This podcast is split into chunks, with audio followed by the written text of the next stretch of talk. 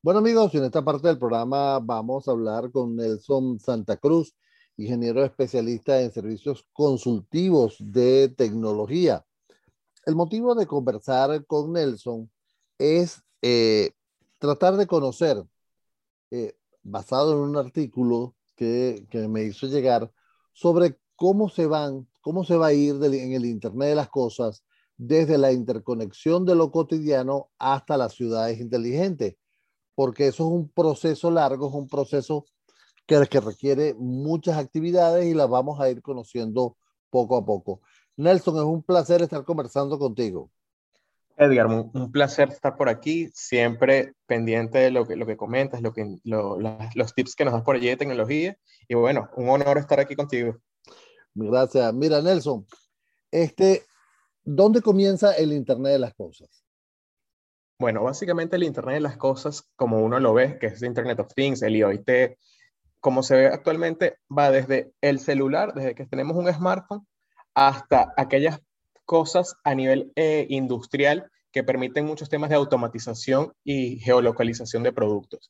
Entonces, para hacerte una respuesta fácil, imagínate que tú llegas a tu casa y tú puedas tener tu, tu, aire seteado a la temperatura que tú quieres, las persianas colocadas en, a la altura que tú prefieras para que entre o, no mucha menos luz, que, que todo lo puedes hacer desde tu smartphone. Eso es Internet de las Cosas. Es cómo, el, cómo a través del Internet la información viaja desde diferentes equipos para facilitarnos la vida, por así decirlo. Ahora, ha habido eh, muchas eh, dudas o muchos temores con estos procesos del Internet de las Cosas. Hay mucha gente que todavía no le tiene mucha confianza. ¿Por qué?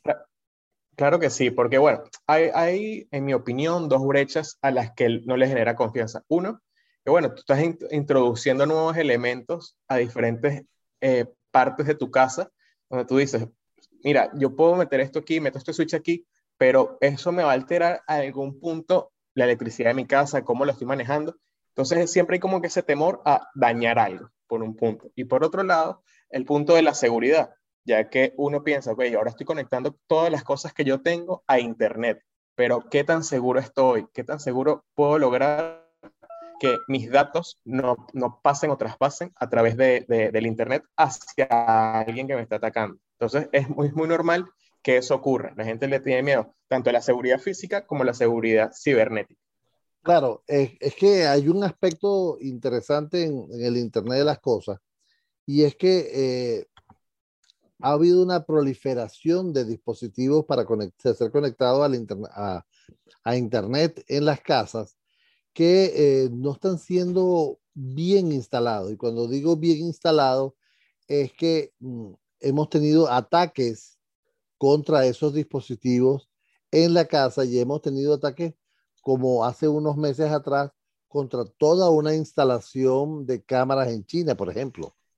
Sí, claro, es que eh, lo, importante de todo elemento de seguridad, todo elemento cibernético y de IT, es que tú desde el, el, momento del diseño, porque ni siquiera es cuando lo estés implementando, antes de implementarlo, al momento de que, mira, yo estoy viendo cuántas cámaras voy a colocar aquí, cuántos sensores voy a colocar, en ese punto de diseño tú también tienes que pensar, ajá, pero ¿cómo hago para que todo esto pase a través de un cortafuego inicial o tenga un tema de un punto de seguridad mínimo que me permita a mí sentirme seguro y a la vez eh, impedirle la entrada a, a, todas aquellas personas maliciosas que quieran tomar información o tomar algún tipo de control sobre las cosas. ¿Por qué? Porque es importante también que eh, eh, los ataques que se dan sobre ese tipo de elementos es o para recabar información, porque pasa mucha data a través de esos, estos elementos, o para tomar el control. Justamente hace poco ocurrió aquí en Estados Unidos que unos, unos hackers tomaron control sobre un punto de,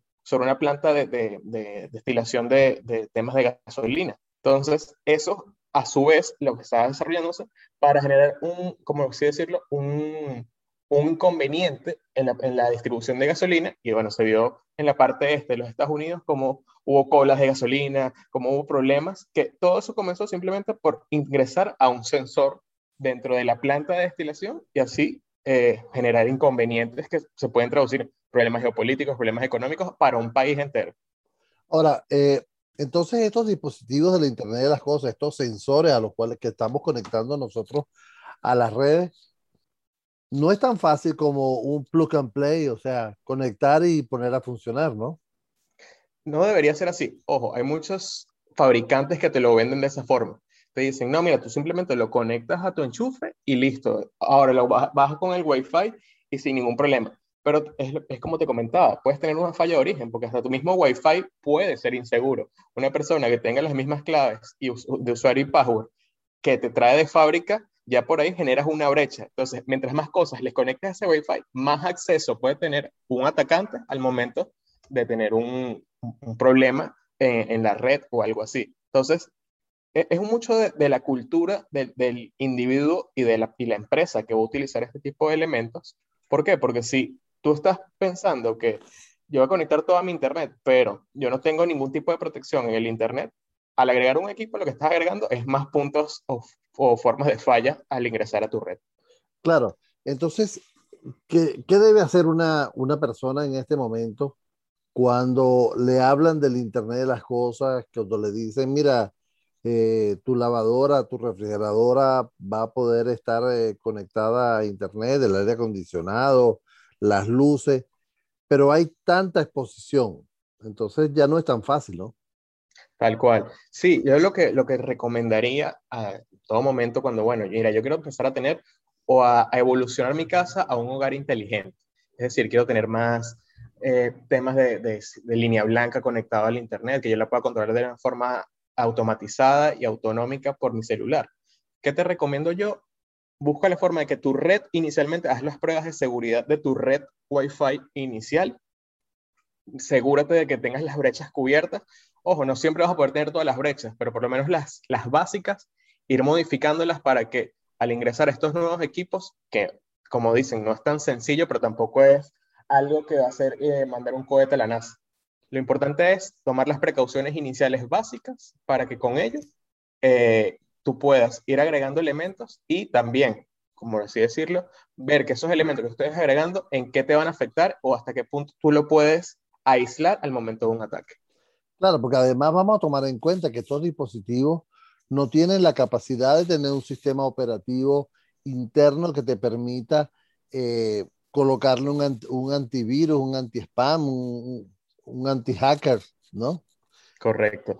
Sí, porque de hecho son elementos que no están previamente predefinidos para que eso te ocurra. Es decir, yo no, estoy pensando en colocarle un, antivirus a una, a una nevera, por así decirlo, o a, a, una, o a una lavadora, pero que sí puedo hacer, colocar mis, mis, mis fuentes de seguridad en el, en el punto inicial que le da acceso realmente a la calle, al Internet, que es mis temas de mi switching, mi Wi-Fi, y a partir de allí es ir hacia arriba, hacia los demás equipos. ¿Por qué? Porque si yo, si yo me cubro en el inicio, puedo ya estar cubriendo bajo ese mismo paraguas a todos los elementos físicos que están dentro de, de nuestra red. Claro, es que ese, ese es parte de, del todo. Si eso lo traspolamos al, a la ciudad, estamos teniendo, quizás estamos multiplicando por mil los problemas, ¿no? Claro, porque imagínate, ahorita estamos hablando de una casa, pero en una ciudad hay millones de casas, hay millones de empresas, porque lo importante es que el IoT no es solo para un elemento de, de hogar, es decir, yo no solo quiero controlar las persianas de mi casa, yo quiero, o sea, si yo estoy en una empresa, quiero controlar, mira, por dónde van los paquetes, por dónde están yendo la línea de producción, qué estás haciendo por este lado, temas de monitorización, incluso, por ejemplo, existen contenedores inteligentes para la, el, el tema de recolección de basura. Esto lo que hace es que a través del IoT lo utiliza para que con unos sensores de llenado tú puedas hacer mucho más eficiente el tema de, de, la recolección de la basura. Ya no tiene que pasar cinco veces el camión por la misma ruta, porque tú haces un esquema de llenados, dependiendo de, las rutinas que se ocurren dentro de, al, alrededor de ese contenedor, y a partir de allí tú optimizas los recursos para que ese camión pase en vez de cinco, pueda pasar tres. Entonces, esas dos viajes que tú estás, ahorrando, ahorras gasolina, ahorras mantenimiento, y lo puedes canalizar en otro tipo de cosas. Puedes hacer crecer los negocios. Eso, eh, ahí vamos con el tipo de... Solo eso es un ejemplo, hay muchas otras aplicaciones que se pueden dar en las ciudades como tal. Claro, estoy viendo aquí que hay este, dos factores adicionales, ¿no? Una vez que salimos de la casa, del ambiente de la casa, que lo podemos controlar, entramos en el ambiente de las empresas, que es un primer ambiente, y después viene el ambiente de la comunidad, de la, donde pudiéramos estar integrando, como tú bien lo dices, los sistemas de transporte, eh, los semáforos, eh, las, las, luminarias en la calle, ¿ok? Y que de alguna manera podemos estar eh, organizando eso, ¿no?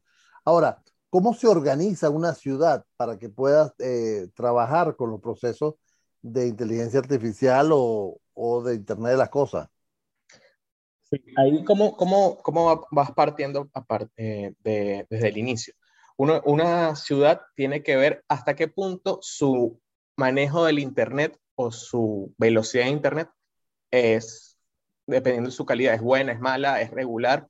¿Por qué? Porque primero tú tienes que, tal cual como, así como en la casa, tengo que establecer una red a nivel de, de telecomunicaciones que me permita tanto la interconexión de diferentes dispositivos, ya sean celulares como se tienen actualmente, como diferentes equipos nuevos a nivel físico que te permitan eh, tener estas nuevas funcionalidades. Entonces, ¿cómo, ¿cómo, yo lo veo o cómo yo pensaría? El diseñar, ¿cómo está mi Internet? Ese es el, paso inicial.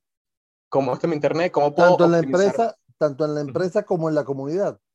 Sí, en todo momento, porque tú tienes que saber este, con, qué, con qué cuentas para ir, o sea, porque tú tienes, por así decirlo, una tubería y esa tubería, eh, por aquí puede pasar tanta cantidad de agua. Ah, pero si tengo una tubería más pequeña, pasa más, menos agua. Si tengo una tubería más grande, pasa más agua. Entonces, tú tienes que saber, mira, yo tengo 100 eh, millones de personas en mi, en mi, localidad o tengo 2 millones de personas. Entonces, la, la, la empresa o la ciudad no va, no va a ser lo mismo tener un, una capacidad de Internet para 100 que para 2 millones. ¿Por qué? Porque también, por ejemplo, si yo compro en la de 2 millones, la de 100, estaría sobredimensionado. Y si estaría en la de 100 y compro la de 2, estaría subdimensionado. Entonces, es esa capacidad física inicial de qué tengo yo para poder comenzar a obtener mis bondades de Internet es lo inicial dentro de este proceso. Ahora fíjate, eh, que, que, esto, esto como que cambia un poquito todo. Amigos, estamos conversando con Nelson Santa Cruz, ingeniero especialista en servicios consultivos de tecnología sobre estos procesos del Internet de las Cosas. Mira, fíjate que eh, lo que tú estás mencionando, eh, a lo mejor muchas personas pueden pensar de que son unos procesos muy complicados, pero el Internet de las Cosas, los dispositivos de Internet de las Cosas, lo que consumen son mínimas cantidades de datos, ¿no? Correcto, sí, porque simplemente eh, recuerda que el Internet de las Cosas parte dentro del Internet, por así decirlo, como los, los, esquemas de, sensor, de señales físicas que, que, un elemento electrónico traduce y genera una, unas pulsaciones o genera una señal. como tú dices, son pequeñas, son pequeños elementos, pero que pueden sumarse. Entonces tú dices, yo tengo eh, tres bicicletas o tengo mil bicicletas. Aún así, son elementos más pequeños, pero van, mientras más tengas, más tienes que consumir. Entonces, las personas, tal cual como tú dices, pueden pensar, no, es que es, muy complicado. No, puedes empezar por lo básico. Lo importante es saber qué capacidades tienes y, a dónde quieres llegar. Y hasta qué punto quieres automatizar y hasta qué punto quieres tener funcionalidades.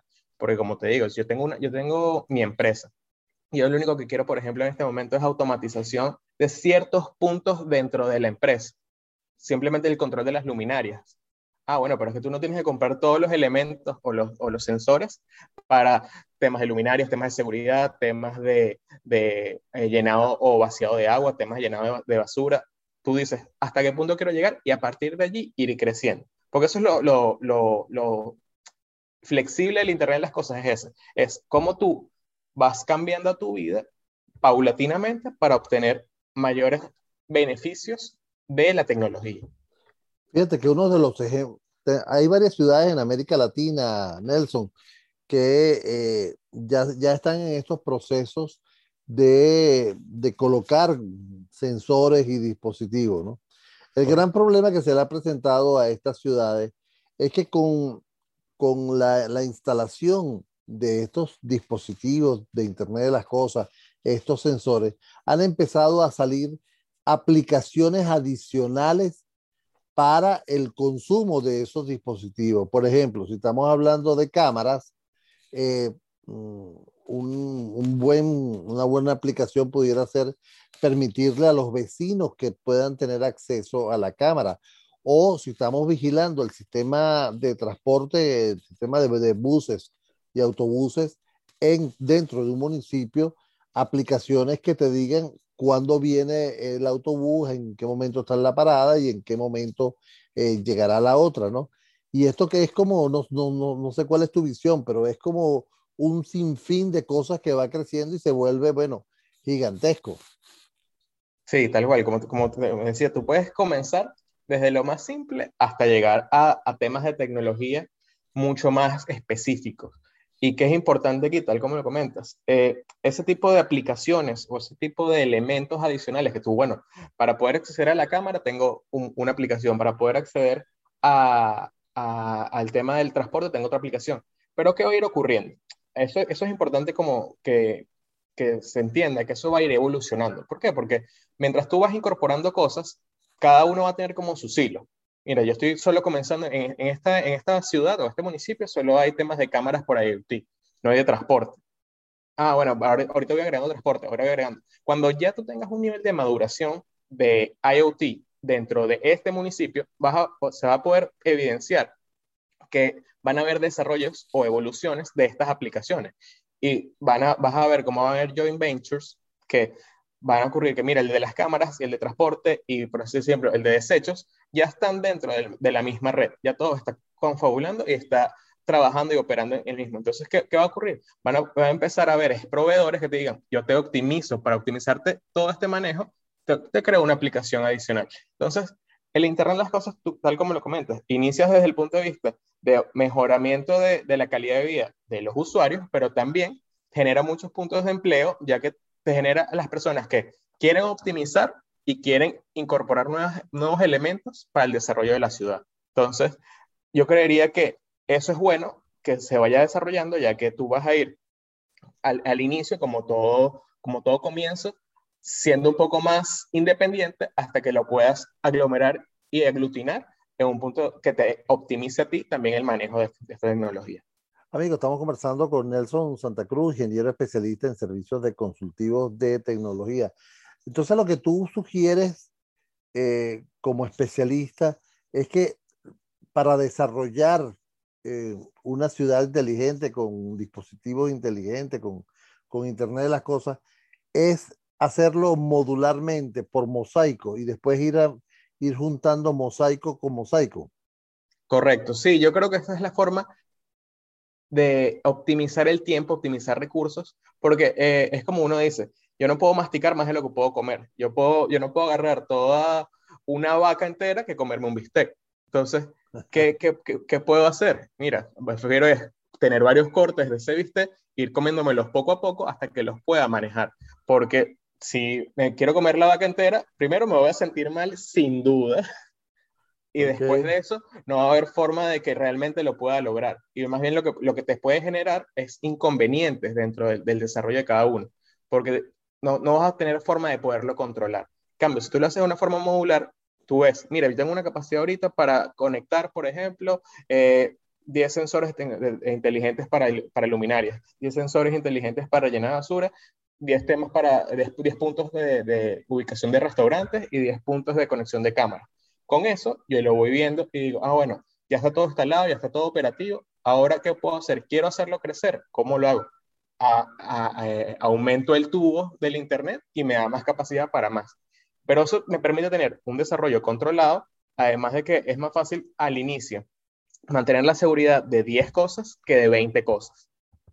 Sí, justamente eso es lo que se está hablando, ¿no? las últimas tendencias hablan, hablan del proceso en la nube, pero para el Internet de las Cosas hablan de algo llamado neblina o, bruma, o sea que es una, es una subnube que estaría manejando esos procesos para después entregar datos y contenido a la nube oficialmente. Y que justamente en este, en este proceso, en esta eh, cloud, mini cloud o, como la puedes llamar nube, eh, se basarían los, los sistemas de seguridad. No sé si has escuchado algo de eso. Sí, tal cual. Justamente es que recuerda que el, el IoT es como la transición entre los sistemas físicos y los sistemas totalmente cloud.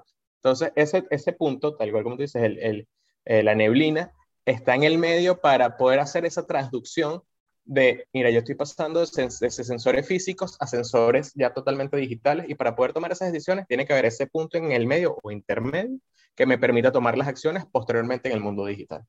Si, si yo te pido una, una proyección a mediano plazo, ¿qué va a pasar?